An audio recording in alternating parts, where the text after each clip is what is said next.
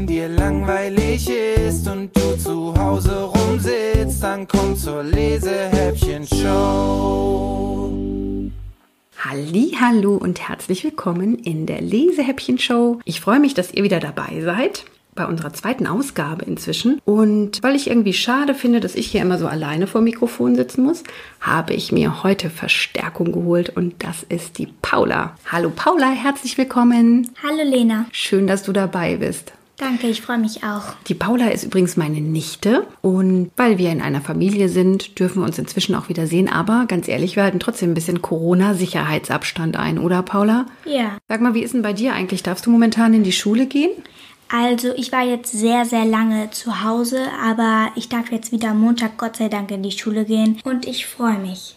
Du freust dich auf die Schule, Paula? Ja. Ich glaube, das ist nicht bei allen Kindern so. Aber ganz ehrlich, wenn wir in die Schule der magischen Tiere gehen würden, ich glaube, dann würden sich wirklich alle auf die Schule freuen, oder? Ja, ganz bestimmt.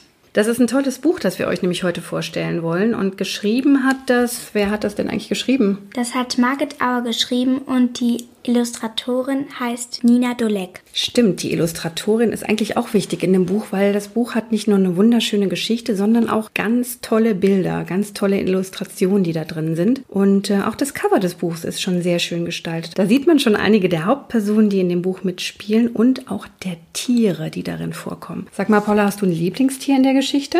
Ja, also mein persönliches Lieblingstier ist der Rabat. Das ist ein Fuchs und er gehört der Ida.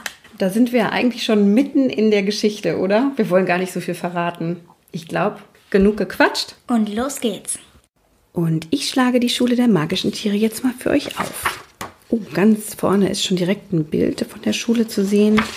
Mit Kindern, die aus den Fenstern schauen. Dann ein Bild von einem Pinguin. Vor ihm steht gebückt und eingewickelt in dicke Winterklamotten ein Mann. Offensichtlich sind die in der Antarktis. Lauter Pinguine und viel Schnee. Und dann geht's auch schon los. Auf der Seite, die noch vor dem ersten Kapitel ist, steht schon mal, das Abenteuer kann beginnen. Denn auf dieser Seite werden die Hauptfiguren des Buchs vorgestellt. Und die Schule selbst, in die die Kinder gehen, natürlich auch. Das ist nämlich die Wintersteinschule. Die Lehrerin ist Miss Cornfield und ihr Bruder Mr. Mortimer Morrison ist auch eine ganz wichtige Person, weil der hat nämlich die magische Zuhandlung. Dann lernen wir noch Ashanti, die schwarze Mamba und Leonardo, das Streifenhörnchen, kennen auf dieser Seite. Und einige Kinder, die in die Klasse von Miss Cornfield gehen. Das sind insgesamt 24 Schüler und dabei ist zum Beispiel die ehrgeizige Ida, die zickige Helene, der eingebildete Joe, der verträumte Benny, die schüchterne Annalena oder auch der tollpatschige Eddie. Und dann geht's auf ein paar Seiten weiter hinten was dazwischen kommt, verrate ich nicht, das müsst ihr selber rausfinden. Los mit Kapitel 1, der Umzugswagen. Ah, aua, Mist. Mit Karacho donnerte Benny die Lerchenfeldstraße hinunter und landete mitten in einem Rosenbeet. Es war der letzte Tag der Sommerferien und endlich hatte es Benny mal geschafft, sich vom Radio loszureißen. Dort lief sonst jeden Nachmittag seine Lieblingssendung, die dritte Dimension. Heute nicht. Heute hatte er endlich das Skateboard aus dem Keller geholt, das ihm Onkel Johnny zu Ostern geschenkt hatte.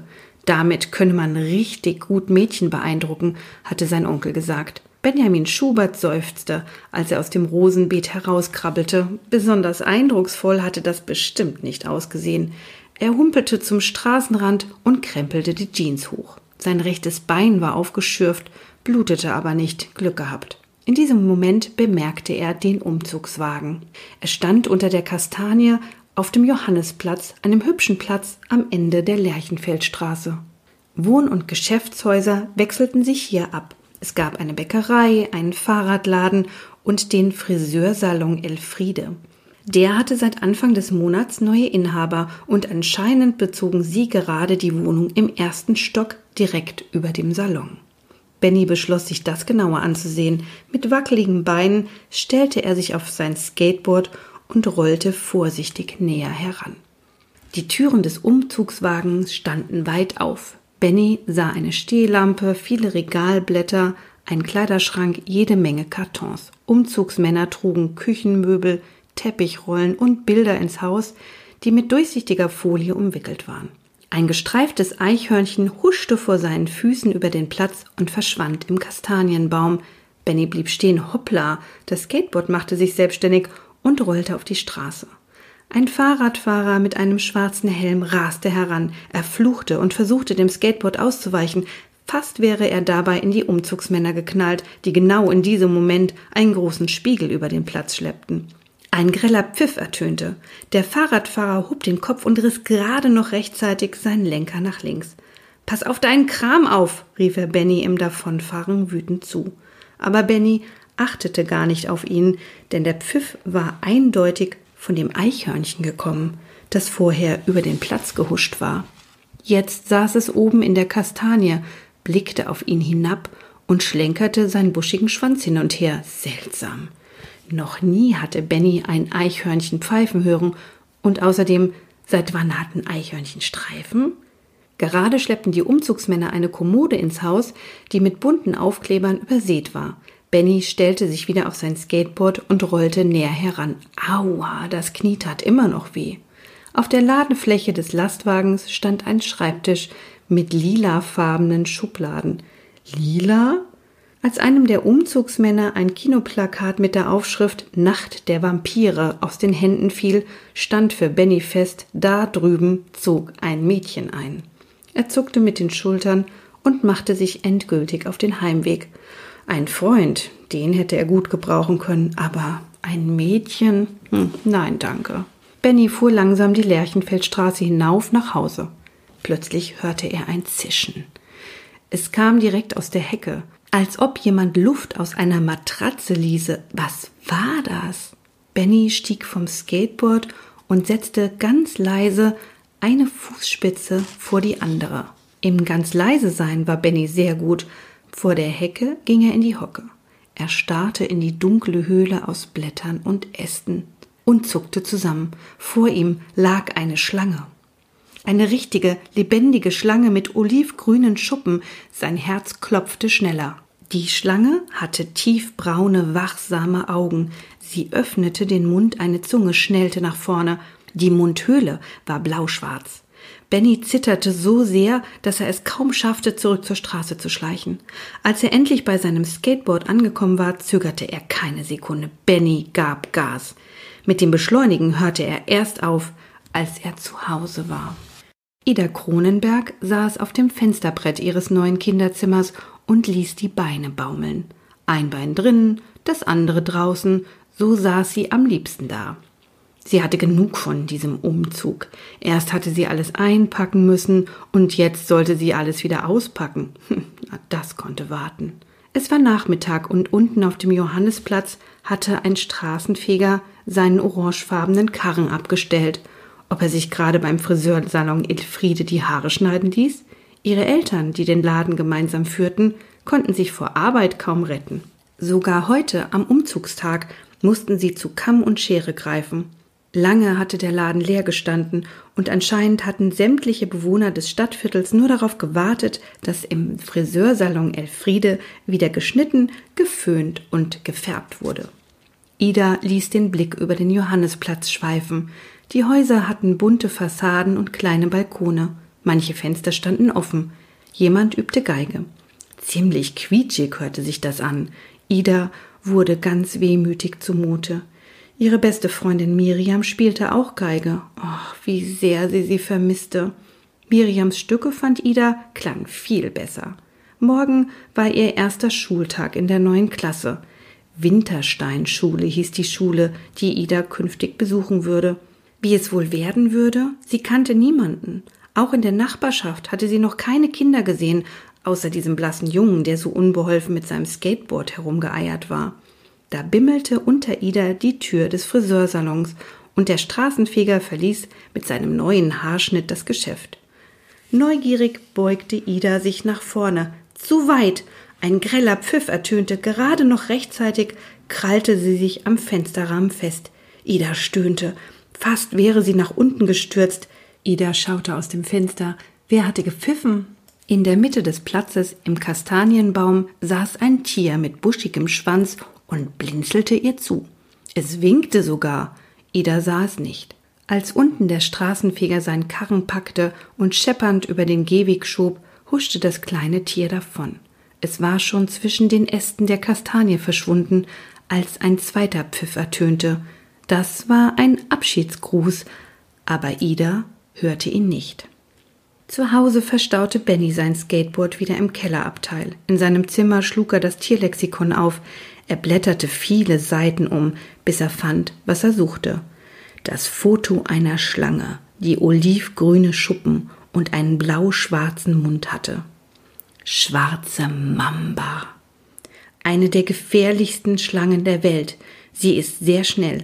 Ihr Gift ist tödlich. Stammt aus Ostafrika. Er blätterte weiter und entdeckte ein Tier, das einem Eichhörnchen ähnelte, aber keines war. Streifenhörnchen. Das Streifenhörnchen hat ein braunes Fell und schwarze Streifen auf dem Rücken. Oft macht es durch lautes Pfeifen auf sich aufmerksam. Sein Lebensraum ist Nordamerika. Verwirrt schlug Benny das Buch zu. Was hatte eine Schlange aus Ostafrika und ein Streifenhörnchen aus Nordamerika vor seiner Haustür zu suchen? Die Nacht war lau und voller Sternschnuppen. Benny lag in seinem Piratenbett und wälzte sich unruhig hin und her. Ihn plagte ein schrecklicher Traum. Er musste gegen eine gestreifte Schlange und ein grünes Eichhörnchen um die Wette laufen, aber er kam nicht vom Fleck. Die Tiere lachten ihn aus und lachten und lachten. Verschlafen öffnete Benny die Augen. Draußen leuchtete es auf. Benny bekam es kaum mit. Ich will nicht immer der Letzte sein, schniefte er und drehte sich zur Wand. Ein paar Häuser weiter saß Ida am Fenster. Sie konnte nicht schlafen, sie war viel zu aufgeregt. Morgen würde sie in die neue Klasse kommen. Ob sie schnell Freunde finden würde? Da, schon wieder eine Sternschnuppe. Ida wünschte sich ganz schnell, nun schon zum siebten Mal, dass es ihr in der neuen Schule gefallen würde. Jetzt kommen wir zum zweiten Kapitel, das heißt Tante Elfriede. Und Elfriede ist mit ganz vielen Is geschrieben. Die Wintersteinschule war eine alte Backsteinvilla mit zwei runden Türmchen links und rechts und einer breiten Treppe in der Mitte. Direkt über dem Eingang befand sich das Büro des Direktors Heribert Siegmann. Wie immer am ersten Tag eines neuen Schuljahres stand er am Fenster und beobachtete zufrieden die herbeieilenden Schüler. Ein neues Schuljahr begann. Hoffentlich würde es ein ruhiges Jahr sein. Als Ida die anderen Kinder am Schultor stehen sah, sank ihr Mut. Wie eine Mauer standen die Mädchen und Jungen nebeneinander, dabei plapperten sie laut durcheinander. Ah, bestimmt reden die über mich, dachte Ida. Sie klemmte die Daumen fest unter die Träger ihres Rucksacks und warf die Zöpfe nach hinten. Ihre Mutter hatte kleine Perlen hineingeflochten und bunte Seidenbänder ins Haar gebunden. Als Friseurmeisterin fielen ihr immer neue Sachen ein. Heute Morgen hatte Ida die Perlenzöpfe gut gefallen, aber jetzt war sie sich da nicht mehr so sicher. Auf einmal fürchtete sie sich vor den Bemerkungen der anderen. Hi, Indianerin, war das erste, was sie hörte. Der Spruch kam von einem Mädchen mit langen blonden Haaren, das einen rosa Prinzessinnenrucksack trug. Drei Mädchen standen um die Blonde herum, die nun mit ziemlich hoher Stimme fragte Bist du die Neue? Ida schluckte. Die Blonde hob das Kinn. Willst du dich nicht vorstellen? Ida brachte vor Aufregung keinen Ton heraus. Der Kloß im Hals war einfach zu groß. Dann nennen wir dich eben Tante Elfriede. Das Mädchen mit dem Prinzessinnenrucksack lachte. Es klang falsch und unfreundlich. Ich bin Ida, sagte Ida schnell, aber da stimmten die anderen Mädchen schon mit ein. Tante Elfriede, Tante Elfriede, riefen sie. Ihre blonde Anführerin deutete mit dem Zeigefinger auf die geringelte Strumpfhose, die Ida unter ihren Shorts trug. Übrigens, deine Strümpfe sind sowas von uncool. Wieder kicherten ihre drei Begleiterinnen. Ida wusste nicht, was sie sagen sollte. An ihrer alten Schule waren alle Mädchen so herumgelaufen. Miriam hatte sogar genau die gleiche Strumpfhose gehabt. Hier aber waren anscheinend Prinzessinnen mit haarreifen Kleidchen und Ballerinas angesagt. Damit konnte sie nicht dienen. Ida ging an der Gruppe vorbei. Wütend stapfte sie die Treppe hoch. Sie wusste, dass ihr Klassenzimmer im ersten Stock lag. Der Direktor hatte es ihr und ihrer Mutter bei der Anmeldung gezeigt. Ida ging den langen Gang entlang am Getränkeautomaten vorbei und öffnete die Tür. Ein Junge mit Karohemd saß an einem Tisch in der Mittelreihe. Er schaute nicht einmal auf, als Isa ihre Tasche auf den Boden pfefferte. Morgen, brummte sie. Guten Morning, nuschelte er, weiter in sein Comicheft vertieft. Ida warf einen Blick darauf. Ein riesiges grünes Monster tobte durch die Straßenschluchten von New York. Dann, etwas interessierter, hob der Junge den Kopf. Oh, bist du die Neue?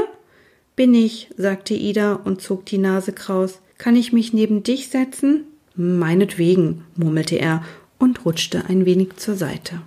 Ich heiße Ida, sagte Ida und schaute sich ihren Banknachbarn genauer an. War das nicht der Junge, der gestern vor ihrem Laden mit dem Skateboard unterwegs gewesen war? Du kannst mich aber auch Tante Elfriede nennen, setzte sie mürrisch hinzu und zog Block und Bleistifte aus ihrer Schultasche. Ich heiße Benny, antwortete der Junge und grinste. Du kannst mich auch Monstermann nennen. Nach und nach füllte sich das Klassenzimmer. Die meisten kamen in kleinen Grüppchen und unterhielten sich. Angestrengt versuchte Ida möglichst viele Namen aufzuschnappen. Ein Junge, der auf dem Weg zu seinem Platz dreimal über seine eigenen Füße stolperte, hieß Eddie. Ein großer Typ namens Silas posaunte herum, er wäre in den Ferien jeden Tag im Freibad gewesen und vom Zehn-Meter-Brett gesprungen. Und der Junge mit der runden Brille hieß anscheinend Max. Ein Mädchen mit ganz vielen Sommersprossen schleppte eine uralte Schultasche mit sich herum. War ihr Name Leonie? Ida brummte der Kopf. So sehr versuchte sie, all die Namen zu behalten. Da betrat die Blonde mit der großen Klappe den Raum. Sie ließ sich von einer Mitschülerin ihren rosa Prinzessinnenrucksack tragen. Helene hieß sie, das war nicht zu überhören, und in den Ferien war sie in Südfrankreich gewesen. Ihre Familie besaß anscheinend in Nizza ein Ferienhaus mit großer Dachterrasse und Swimmingpool. Drei Mädchen tummelten sich dicht um Helene wie die Hofdamen um ihre Königin, Finja, Katinka und Annalena. Helene begrüßte Ida mit Tante Elfriede und ihr Hofstaat fiel kichernd mit ins Lachen ein. Ida wurde knallrot. Sie senkte den Kopf und begann in ihrer Schultasche zu kramen. Wer sonst noch das Klassenzimmer betrat, bekam sie nicht mehr mit. Erst als der Schulgong ertönte und sich im gleichen Moment die Tür lautlos schloss, blickte Ida wieder auf. Der Direktor stand im Klassenzimmer, begleitet von einer Frau. Schlagartig wurde es still, sogar die Blonde mit der großen Klappe hielt den Mund. Herr Siegmann trug einen dunklen Anzug, Krawatte und ein fliederfarbenes Hemd. Die Frau neben ihm hatte schwarze Locken. Sie trug einen bunten Rock mit Sternenmuster, der fast bis zum Boden reichte. Ihre Augen blitzten erwartungsvoll. Der Direktor hob die Arme. Darf ich euch eure neue Klassenlehrerin vorstellen? Das ist Miss Cornfield. Miss Cornfield stammt aus Schottland, lebt aber schon seit vielen Jahren in Deutschland. Niemand sagte ein Wort. Alle sahen die neue Lehrerin an, die nun in die Runde lächelte. Schließlich schnippte ein Junge mit Strickmütze ganz vorne in der ersten Reihe mit den Fingern. Was ist mit Herrn Finke? fragte er. Er sollte doch wieder unser Lehrer sein. Herr Finke hat sich versetzen lassen wegen eines Krankheitsfalls in seiner Familie, antwortete Herr Siegmann und schaute streng. Bitte nimm sofort die Mütze ab. Der Junge steckte die Mütze brummelnd in das Fach unter seinem Pult. Das ist Schoki, raunte Benny. Wir nennen ihn so, weil er dauernd Schokokaba trinkt. Ida betrachtete seine schokoladenbraunen Haare und fand den Spitzennamen sehr passend. Und wer sind die beiden hinter uns? Die zwei Mädchen hatten die Köpfe dicht zusammengesteigt und tuschelten auf Türkisch. Das sind Sibyl und Hatice, flüsterte er zurück. Der Direktor zog die Mundwinkel nach unten und räusperte sich. Da Miss Cornfield neu an unserer Schule ist, werde ich euch von nun an öfters während des Unterrichts besuchen. Er zupfte an seiner Krawatte. Als Unterstützung. Er hüstelte. Aber ich bin mir sicher, wir alle werden gut miteinander auskommen. Der Direktor wollte gerade gehen, als er auf der Fensterbank eine kleine grüne Plastikgießkanne entdeckte. Ah, die habe ich schon im ganzen Haus gesucht. Ich muss dringend meine Kohlrabi-Pflanzen gießen. Die Klasse gluckste. Es sah lustig aus, als der Direktor mit seinem feinen Anzug und der grünen Gießkanne in der Hand das Klassenzimmer verließ. Herr Siegmann machte gerne bei Wettbewerben mit, die welche Sonnenblume wächst am höchsten hießen oder wer züchtet den dicksten Kürbis. Diesmal waren anscheinend Kohlrabi dran. Kaum war der Direktor weg, wuschelte sich Miss Cornfield energisch durch die Lockenmähne.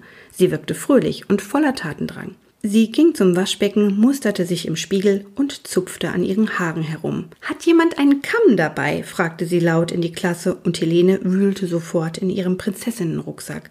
Hier, Frau Lehrerin. Sie überreichte ihn mit einem Knicks.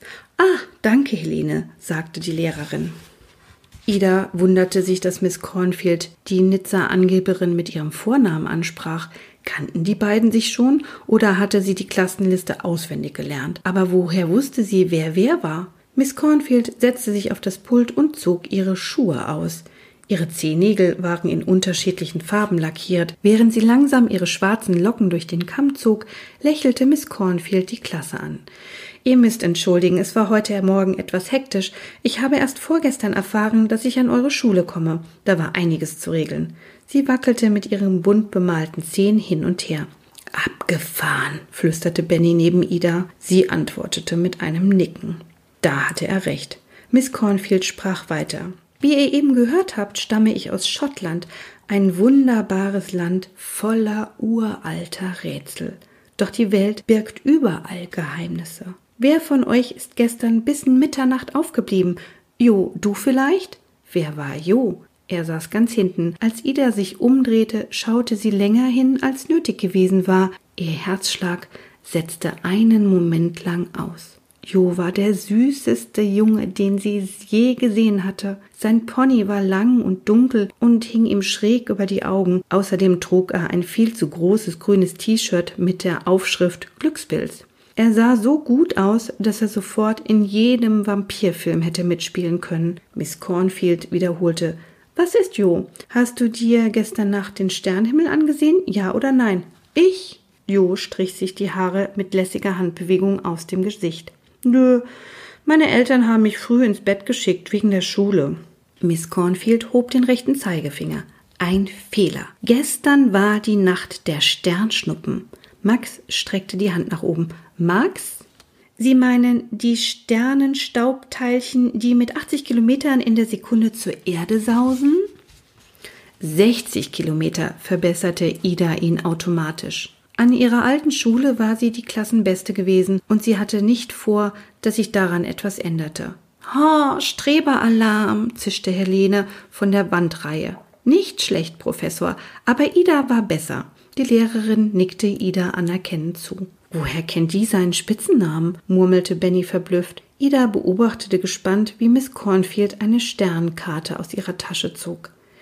Der Sternenhimmel lässt unsere geheimen Wünsche wahr werden, sagte die Lehrerin. Ich jedenfalls war zwischen zwei und vier Uhr wach. Wisst ihr, was ich mir gewünscht habe? Als eine besonders schöne Sternschnuppe in der tintenschwarzen Nacht verglühte? Ida merkte, wie Sibyl und Hatice hinter ihr die Köpfe zusammensteckten.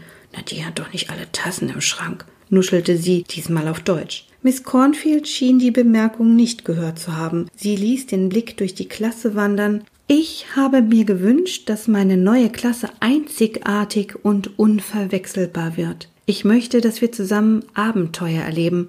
Richtig spannende Abenteuer. Miss Cornfield deutete nach draußen. Das ist erst der Anfang.